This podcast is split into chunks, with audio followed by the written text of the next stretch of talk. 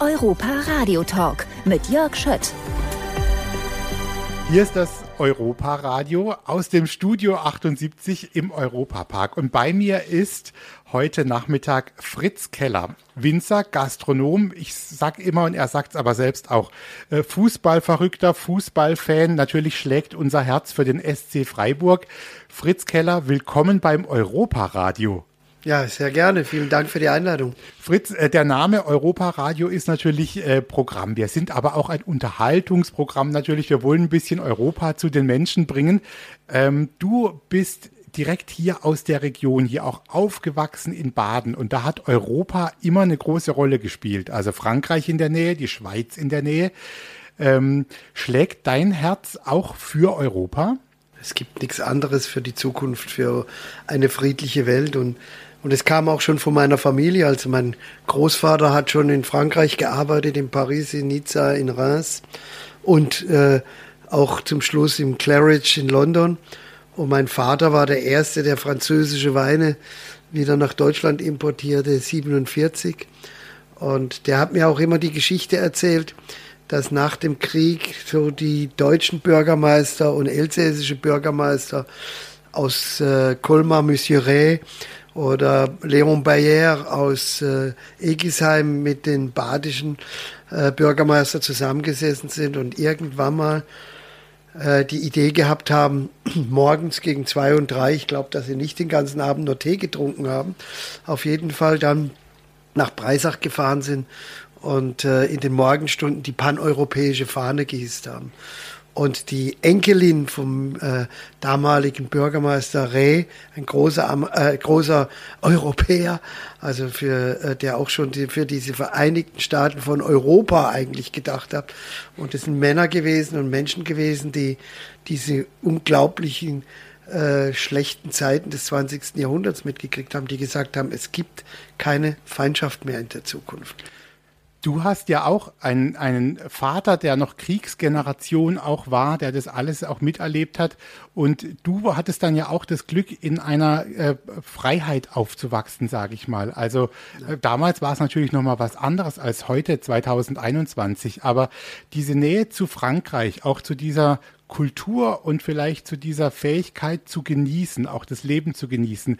War dir dieses Land zum Beispiel immer schon vielleicht ein bisschen näher als andere?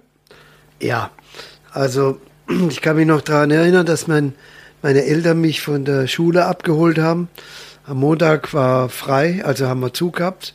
Und dann sind wir bis nach Lyon oder südlicher von Lyon gefahren zum Abendessen. Und ich bin nachher auf dem Rücksitz wieder nach Hause gefahren und habe somit sehr große kulinarische äh, Geschichten entdeckt, auch als Kind. Es war vielleicht dann nicht immer so spannend, den ganzen Abend am Tisch zu sitzen, aber ich habe dann gesehen, dass die Köche mich dann äh, mit in die Küche genommen haben oder mich an, mit ihnen Fußball geguckt habe oder sonst irgendwas. Aber was ich gelernt habe, und das war das Wichtigste, einfach Freude am Anderssein von anderen zu haben. Und ich glaube, das könnte auch das Motto Europa in der Zukunft, Europa der Kulturen, Freude am Anderssein haben und weg von diesen Neidgedanken. Weil Neid bringt einfach die Menschen nur auseinander. Und äh, aber wenn ich Freude an der Leistung anderer habe oder an der Kultur anderer Menschen habe, so wie das übrigens auch hier im Europapark gelebt wird, ja, auch kulinarisch und mit den unterschiedlichen äh, Themen, äh, die wir hier haben, dann bringt es uns näher zusammen. Vergessen wir den Neid, haben wir Freude an der, am, am Erfolg und an der Freude anderer Menschen, kulinarisch musikalisch, künstlerisch, von der Arbeit, von den Fähigkeiten, dann wird unsere äh, Welt anders aussehen. Fritz Keller ist heute Nachmittag äh, bei uns im Europaradio.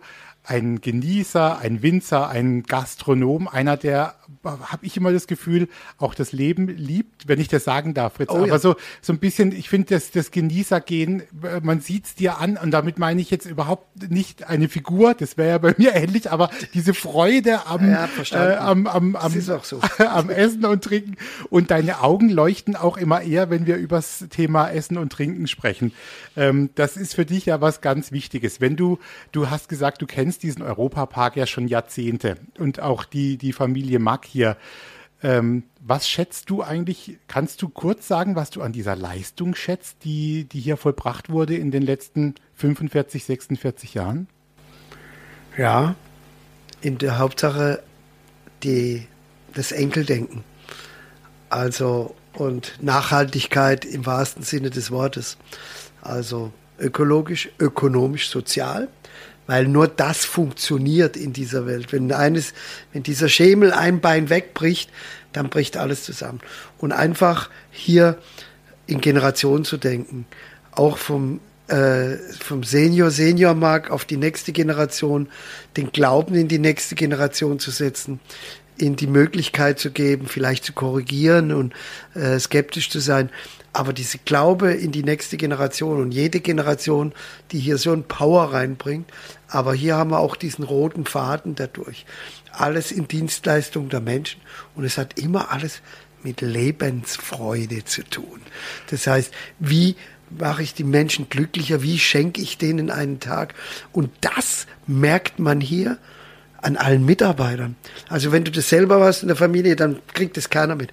Aber wenn ich hier in die Hotels gehe und die Mitarbeiter oder mit den Köchen rede, also vom Sternerestaurant angefangen bis zu den Kiosken, dann merke ich, da ist ein Geist dahinter, der was möchte. Der möchte was Gutes für die Menschen, die da sind. Und das ist so unglaublich großartig. Komm, über eine Sache sprechen wir jetzt noch, weil dein Herz so sehr dafür schlägt, für den Fußball.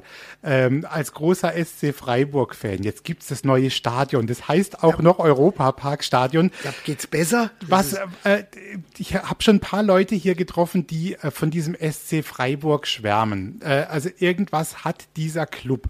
Was hat dieser Club für dich, was ihn vielleicht unterscheidet von anderen Clubs? Ist es auch sowas familiäres? Ja, aber es ist vor allen Dingen der Teamgeist und die Nachhaltigkeit. Das heißt, äh, in Generationen gedacht. Das heißt, äh, der SC Freiburg war der erste Club, der Nachwuchsleistungszentrum gemacht hat in Deutschland, ohne dass es für die Lizenzierung notwendig war. Der aus einer Situation rauskam, äh, wo wir gesagt haben, ey, da unten können sie nicht Fußball spielen, ja.